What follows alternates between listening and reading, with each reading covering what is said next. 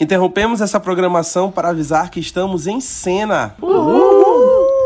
Sejam bem-vindos ao programa de áudio do Mal Adorada, no qual a gente comenta os episódios das séries mais populares em exibição no momento. Como vocês estão acompanhando com a gente há semanas, a gente está comentando todos os episódios um a um de Falcão e o Soldado Invernal, a nova série do Marvel Studios. E hoje a gente vai comentar o quinto e penúltimo episódio da série, intitulado Verdade. Hoje, muitas coisas já foram encerradas, aparentemente, como a gente vem discutindo alguns episódios havia uma preocupação de uhum. se encerrarem todos os ciclos que estavam sendo criados na série. E hoje a gente já conseguiu encerrar algumas coisas. Então a gente vai falar sobre tudo isso hoje. Antes da gente começar, como sempre, vou apresentar a equipe. Eu sou o apresentador de sempre, Rafael Mendes. Estou com ela, a sempre poderosa, Yasmin Talita. Oi, gente. Estou com ele, o anjo, Gabriel Bandeira. Oi, gente, tudo bom? Eu tô acenando, mas vocês não estão vendo.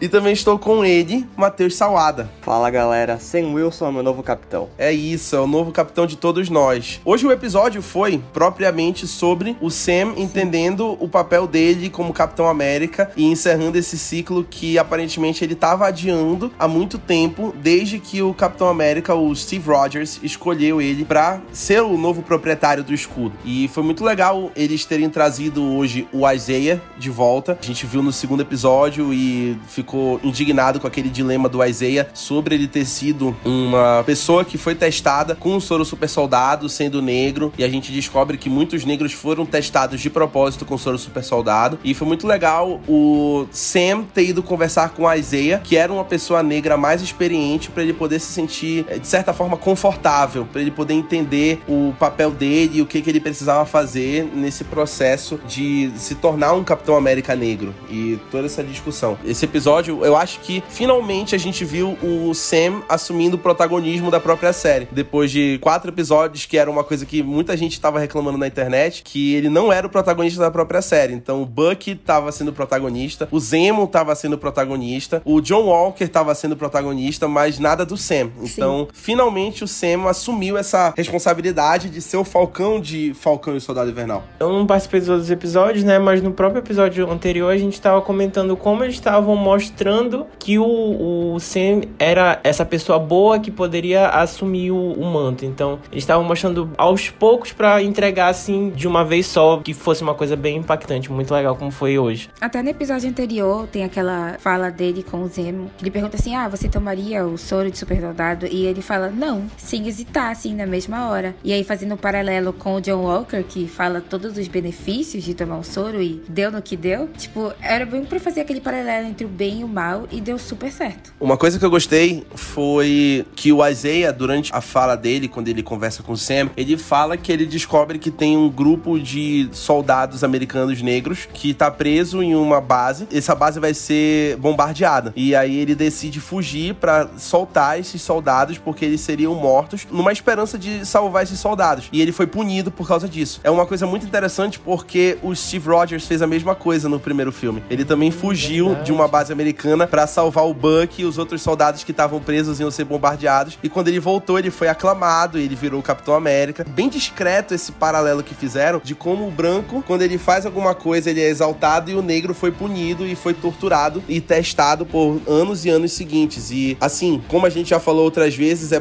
é muito boa a coragem que a série tá tendo de abordar essa temática e de alfinetar dessa forma o governo americano e a forma como eles tratam os soldados negros nos Estados Unidos, que é sempre de uma forma bem descartável. Eles não são prioridade, não são valiosos e sempre que precisarem serão a linha de frente para que os soldados brancos não sejam sacrificados. E foi muito bacana esse paralelo que eu percebi no episódio de hoje. Realmente foi uma alfinetada bem legal. Eu tava com muito medo porque logo no primeiro episódio, quando o Sam entrega o, o escudo e aí mostra um, um outro Capitão América branco assumindo e disse: Ah, legal, acho que vão trazer uma questão racial muito legal na série. Só que aí os episódios foram passando e não abordaram tanto isso, mas nesse episódio ficou muito legal como eles fizeram. Todo o diálogo entre os dois ficou perfeito. Acho que não tinha forma melhor de fazer isso. Essa discussão toda do Isaiah com Sam me lembrou muito o destacamento Blood do Spike Lee, que o personagem de Chadwick Boseman fala que é, a gente tem que lutar por um país que tá cagando pras nossas vidas. É uhum. basicamente o discurso que Isaiah fala. Ele fala, olha, essa bandeira, esse escudo não representa nada para mim, e Sam, se você for esperto também, não vai representar nada para você. Sim, mas eu acho que eles poderiam ter também abordado mais essa questão nos outros episódios e não deixado literalmente pro penúltimo, mas foi bem legal. Pelo menos é algo que a gente não vê a Marvel. A gente não pensaria que a Marvel faria isso, sei lá, cinco anos atrás. Não sei. É algo realmente muito corajoso, assim, da Marvel. Apesar de que eles estão entrando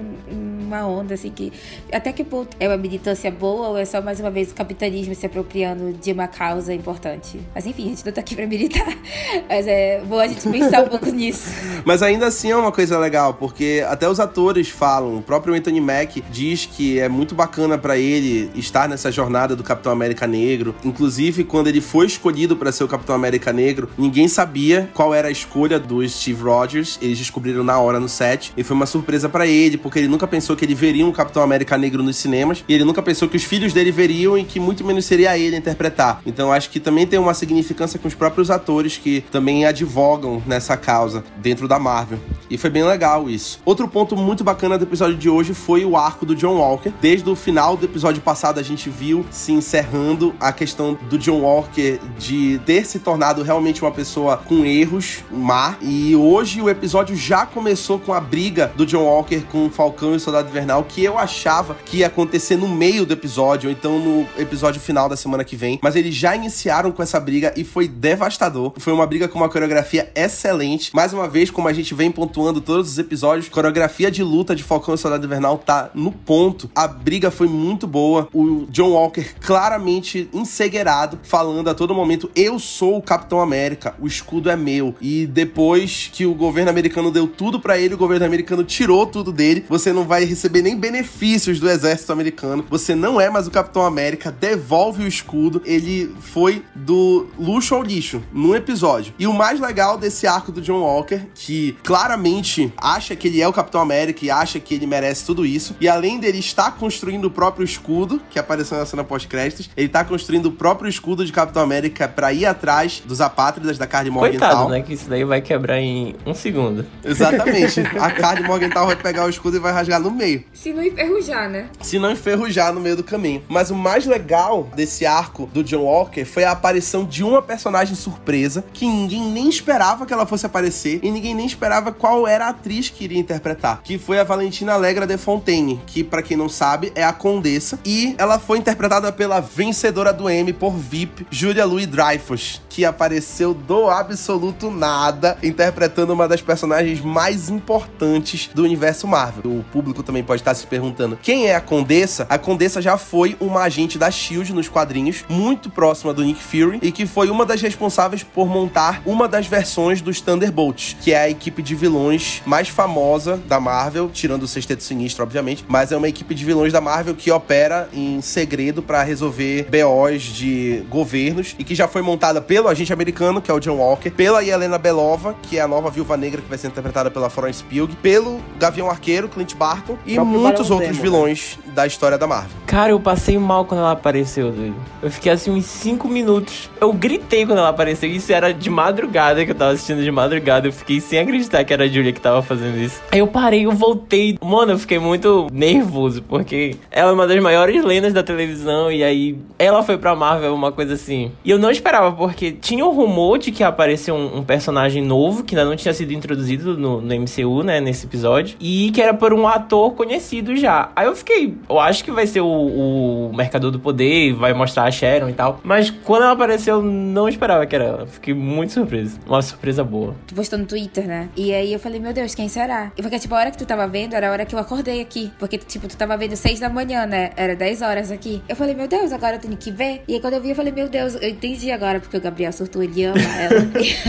e eu não esperava. E, tipo Sim. tipo assim, eu não sou familiarizada com a Condessa, então eu só fiquei, ok. Depois eu pergunto pra alguém me explicar. Mas, tipo, quando ela falou sobre atender ligação, eu já imaginei que era alguma coisa dessa de, tipo, equipe de vilões, algo do tipo assim. Eu acho que o Thunderbolt pode ser uma sacada muito assertiva para esse universo mais pé no chão da Marvel. Porque eles são tipo o Esquadrão Suicida, só que da Marvel, né? Então é perfeito para uns heróis tipo Gavião Arqueiro, a Viúva Negra enfrentarem. Eu acho também que é porque a Marvel tá numa fase já que são, tipo, heróis que não tem tantos superpoderes. É mais, tipo, treinamento e é isso, sabe? Porque não tem dinheiro, não tem superpoder, não tem nada. A galera tá na fila do auxílio emergencial. Tony Stark morreu, não deixou uma marmita pra galera. Foda, viu? O Joe Walker, inclusive, também está na fila do auxílio emergencial junto com o Thor. Se vocês já ouviram esse episódio, vocês sabem o que eu tô falando. Ridícula, bicho.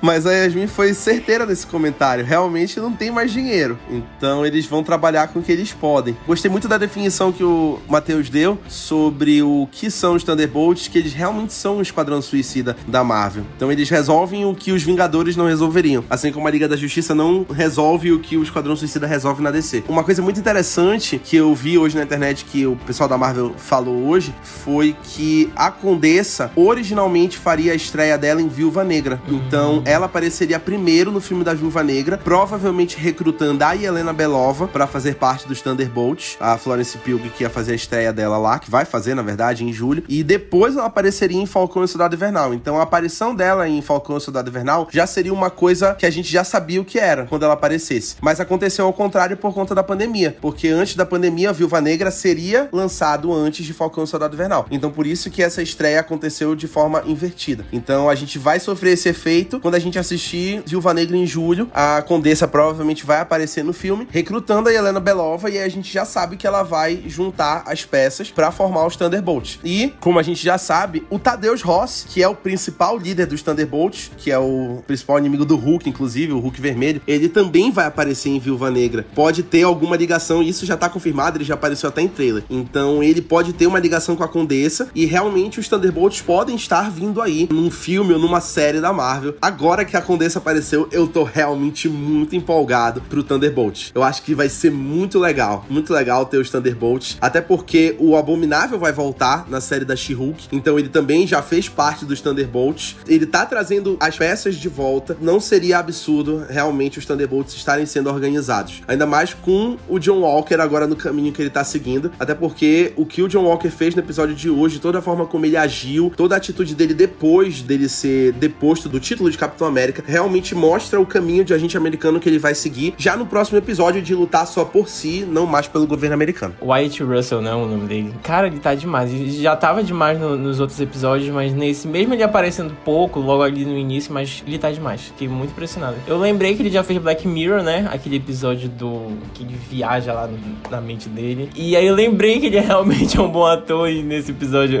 É o episódio da versão de testes do Black Mirror. Eu acho que era muito fácil eles pegarem esse personagem e caírem no maniqueísmo. Tipo, ah, ele é o Capitão América, é igual o Capitão América, só que ele tem uma risada de vilão e come criancinhas. E eu gosto que eles sempre trabalham uma linha muito tênue nele, na qual ele faz coisas muito erradas, ele mancha o símbolo do Capitão América, mas ao mesmo tempo ele não é uma pessoa 100% má. Tanto que você vê ele falando com os pais do parceiro falecido dele, você percebe que eles legitimam a violência que ele usou. Eles falam: olha, o seu amigo tá se sentindo vingado. Então, na cabeça dele é como se ele realmente fosse um super-herói. Ele fosse o que a América precisa. Mas eu acho que esse é justamente o ponto. Muita gente falou assim: ah, o John Walker manchou o legado do Capitão América. Esse não é o Capitão América. Mas se a gente for para pensar, considerando a América da vida real, esse é o Capitão América. E, tipo assim, toda aquela fala dele, quando eles estão lá tirando tudo dele, ele fala assim: vocês me criaram. Se eu sou assim, é porque vocês me mandaram. Eu sempre obedeci. Nunca fiz nada do que não me mandaram. E, tipo assim, as feições que ele usa, as brigas, tipo assim, tu fica realmente assustado. Ele tá parecendo uma pessoa descontrolada.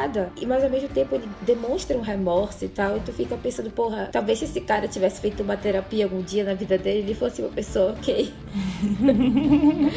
Terapia, Eu fiquei com galera. muito medo dele explodir ali naquele tribunal, porque agora ele é um super soldado, né? Mas graças a Deus não aconteceu nada. É, e é muito legal isso que o Matheus falou, da empatia que a Marvel tenta fazer a gente sentir pelo personagem, porque mesmo o John Walker tendo feito tudo que ele fez, a gente ainda ficou um pouco sentido quando ele vai contar a notícia condolência pra família do Lemar Hoskins sobre a morte, sobre como ele morreu. Fica toda aquela questão de ele era seu amigo, ele tinha muito orgulho de você e ele te seguia até o final. Uma vibe bem Steve Buck também neles dois, porque o Lemar também fazia tudo por ele, era o sidekick dele o tempo todo. E foi realmente bem sentido. Então, é aquela história, ele usa meios incorretos, mas ele supostamente tem ideais bons. Ele queria fazer a coisa certa, mesmo que não fosse da forma ideal, como o Zemo falou, e a gente continua assombrado pelas falas do Zemo em todos os momentos de Falcão e Soldado Invernal. O Zemo fala: o Steve Rogers era um exemplo, mas não tem ninguém igual a ele. Então ele era a única pessoa igual a ele que fazia as coisas certas pelos motivos certos. Todo mundo faz as coisas erradas pelos motivos certos, ou então o contrário. O mais perto que chega disso ainda é o Sam, que é o que a gente vai falar daqui a pouco, mas ainda assim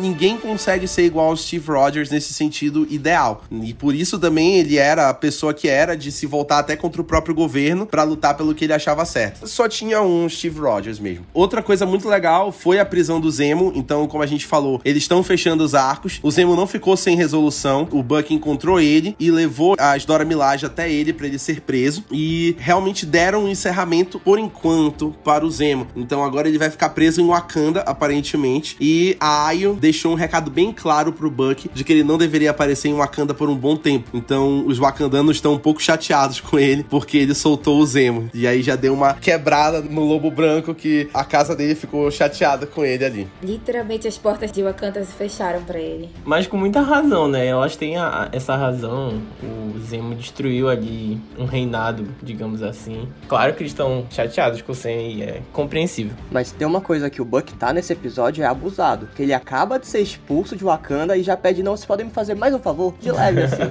Gente, nada demais, assim.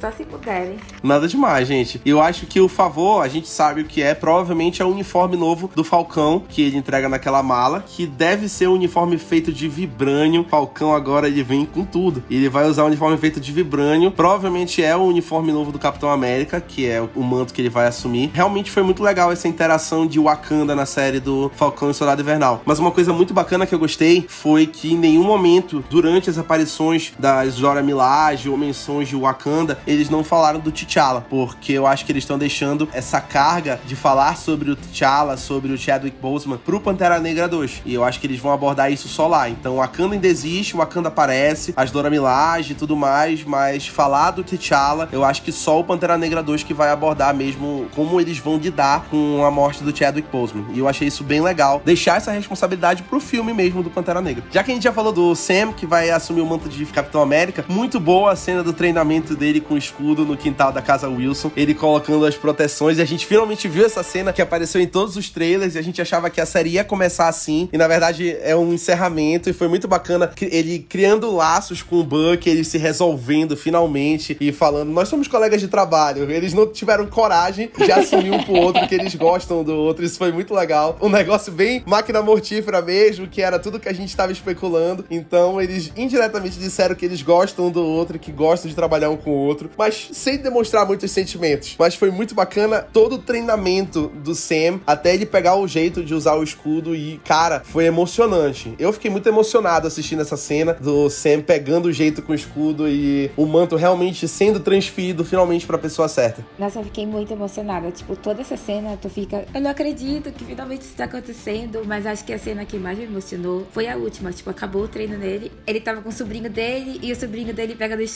e sorri. É, sério, eu fiquei, não, tô muito feliz. E também quando ele tá correndo e ele fala assim: posso fazer isso todo dia, igual o Steve falou pra ele, e as crianças correndo atrás. Eu fiquei, ai meu Deus, eu não acredito. que tá finalmente acontecendo. E eu achei muito legal, além disso, que eles deram uma pausa assim na porradaria e quebra-pau pra cuidar da família, né? Tipo, eles foram resolver a história do barco dos pais do Sen, e aí apareceu a Sarah e as crianças, e foi muito bom ver, tipo, toda a comunidade lá, os amigos deles que ajudavam os pais. E essa série tipo assim, apresentou muitos pontos, assim, sobre o que é você ser negro e morar numa comunidade negra. Se você precisa de ajuda, as pessoas vão lá e te ajudar. Ele falou: olha, chegou a hora da gente pedir ajuda e conseguir chamar eles de volta. E foram lá e resolveram. Porque se fosse depender de outras pessoas, o barco tava sendo vendido. Eu acho que a atmosfera do Falcão, no Falcão Estado Vernal, é que ele, além de ser um super-herói que salva o mundo e viaja para outros planetas e tudo mais, ele é um herói do dia a dia. Ele vai lá, ele conserta o barco da família, ele pede ajuda de outras pessoas da própria comunidade para sustentar seu próprio negócio. Isso é algo que é, é uma característica muito intrínseca da Marvel. A gente nunca vai ver, por exemplo, um Batman, um Superman passando por esse tipo de situação. Muito bonito realmente ver ele ligando para todo mundo e todo mundo falando: não, a gente faz tudo pela família Wilson. Eles todos indo ajudar. Toda essa sequência foi muito boa. O Sam e o Buck interagindo e tomando uma Heineken, mexendo a Heineken, tomando uma Heineken É muito mesma felizes. E foi muito bacana, mas a melhor parte de toda essa sequência foi o Buck flertando com a irmã do Sam. Eu sabia que o Rafa ia falar dessa cena. Gente, ele fala 106 pra ela. anos e continua assim, ó. Continua flertando. Ele fala, I'm Bucky. E ela, I'm Sarah. o meu irmão falou, cara, se o Bucky olha pra mim e fala que ele é o Bucky, eu questionava a minha sexualidade e ficava afim dele. Mas por que é, meu irmão? Foi mais uma vez, eles flertaram umas duas vezes que ele olhou pra ela e deu um sorrisinho. O Sam olhando pra eles dois assim, sabe? Pode acontecer tudo menos isso, tudo menos isso. Por favor, não fica com a minha irmã. Não quero esse homem na minha família. Não quero esse homem na minha família, pelo amor de Deus. Te adoro como amigo, não como cunhado. Também teve a parte dos apátridas, que estão montando aparentemente um grande final, que vai ter uma explosão ali na parte do Conselho de Repatriação Global. Eles trouxeram até o Jorge Batroc de volta, que aparentemente quer vingança contra o Falcão. Então a gente vai ter Jorge Batroc, a gente vai ter a Carly Morgenthau com os apátridas, vai ter o John Walker e o próprio a própria dupla Falcão e Soldado Invernal nessa conclusão da semana que vem, que vai ser mais uma porradaria sem medo. Eu acho que vai ser uma conclusão muito legal, pelo menos desse arco dos apátridas na série. Essa parte do Batroc voltar pra ajudar os apátridas foi uma parte que eu particularmente não gostei. Que eu acho o Batroc um personagem muito sem graça, muito simples. Ele não tem nenhum contexto mega complexo. Eu acho que fazer ele se afiliar aos apátridas faz com que os apátridas percam um pouco do desenvolvimento que eles estavam tendo. Ser uma comunidade que luta por direitos, ser uma comunidade que tá lutando por justiça social. A partir do momento que eles se afiliam a um vilão, eu acho que eles ficam mais bobos, assim. Duas coisas pra falar, eu acho que pra rebater esse ponto do Matheus. Assim,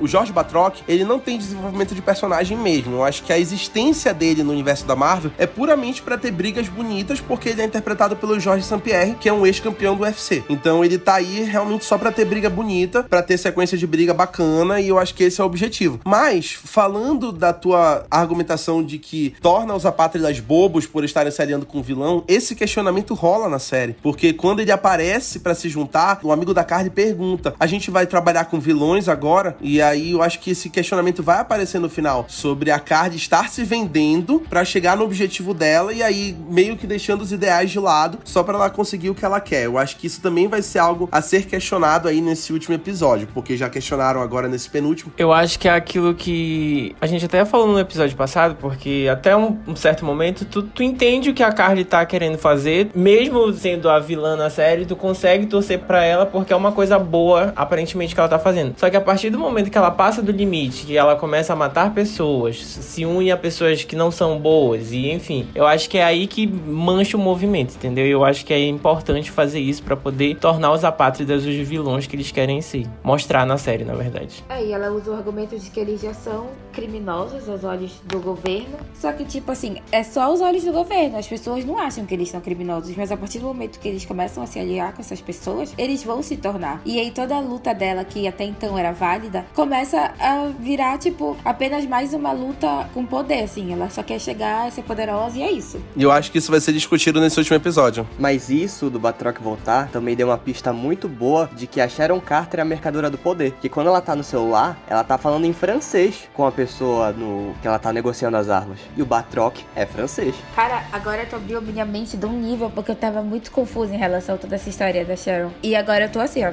Olha, é melhor a Marvel não sujar o sobrenome Carter a troco de nada, viu? Porque, pelo amor de Deus, bora parar com essa gracinha, que a Peg não ia gostar disso, ela só ia meter uma surra nela. Ah, não, gente, não. Melhor que não. Por favor, gente dupla, alguma coisa, nada disso, não quero. A tia Yasmin indignada com a sobrinha Sharon. Ah, eu tô, eu fico. Vocês não ficam?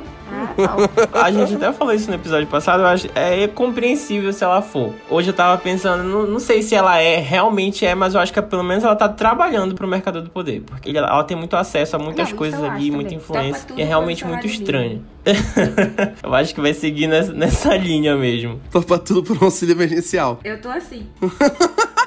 Porque o governo abandonou ela, né? Então Sim. tem muito o que fazer aí. Mas eu acho que isso vai ser bem resolvido no próximo episódio, toda essa questão. Pra gente encerrar o episódio de hoje, a gente teve um easter egg entregue pela Marvel, que logo no começo, quando o John Walker arranca as asas do Falcão, as asas ficam na mão do Joaquim Torres. E aí o Joaquim vira e fala pro Sam: Ei, as suas asas. E o Sam fala: Fica com elas. Já deixou o gancho pra quem não sabe, o Joaquim Torres é um dos portadores do manto de Falcão nos quadrinhos. A Marvel já deixou aí a pista de que ele vai se tornar o novo Falcão do MCU, enquanto o Sam vai virar o novo Capitão América de fato. Mais uma vez, a gente vê a Marvel construindo todo o terreno para os Jovens Vingadores, já que a gente já tem Wiccan e Celery, a gente vai ser apresentado a Kate Bishop e a Helena Belova para Miss Marvel. A gente tem agora também o Falcão novo e a gente tá vendo toda uma equipe nova de Vingadores serem formados aí pelo meio do caminho para formar, quem sabe, os Jovens Vingadores. E tem o Patriota também, que é neto do Azaia. Sim, o Patriota. Eu tinha esquecido dele, mas também tem um Patriota. Assim a gente encerra o nosso Em Cena Falcão e Soldado Invernal número 5. Esse é o penúltimo episódio dessa primeira temporada. Obviamente, a gente encerra na semana que vem com o episódio 6, que é o último episódio de Falcão e Soldado Invernal, que a gente também vai comentar e que vai ter crítica também no mesmo dia que vocês estiverem ouvindo o episódio 6. A gente também vai ter crítica de Falcão e Soldado Invernal no feed do Mal Dourado. Depois, a gente vai dar uma pausa, obviamente, porque não vai ter nenhuma série. E aí, 11 de junho, 12 de junho, na verdade, que é um dia depois, no Dia dos Namorados, a gente volta com a série do amado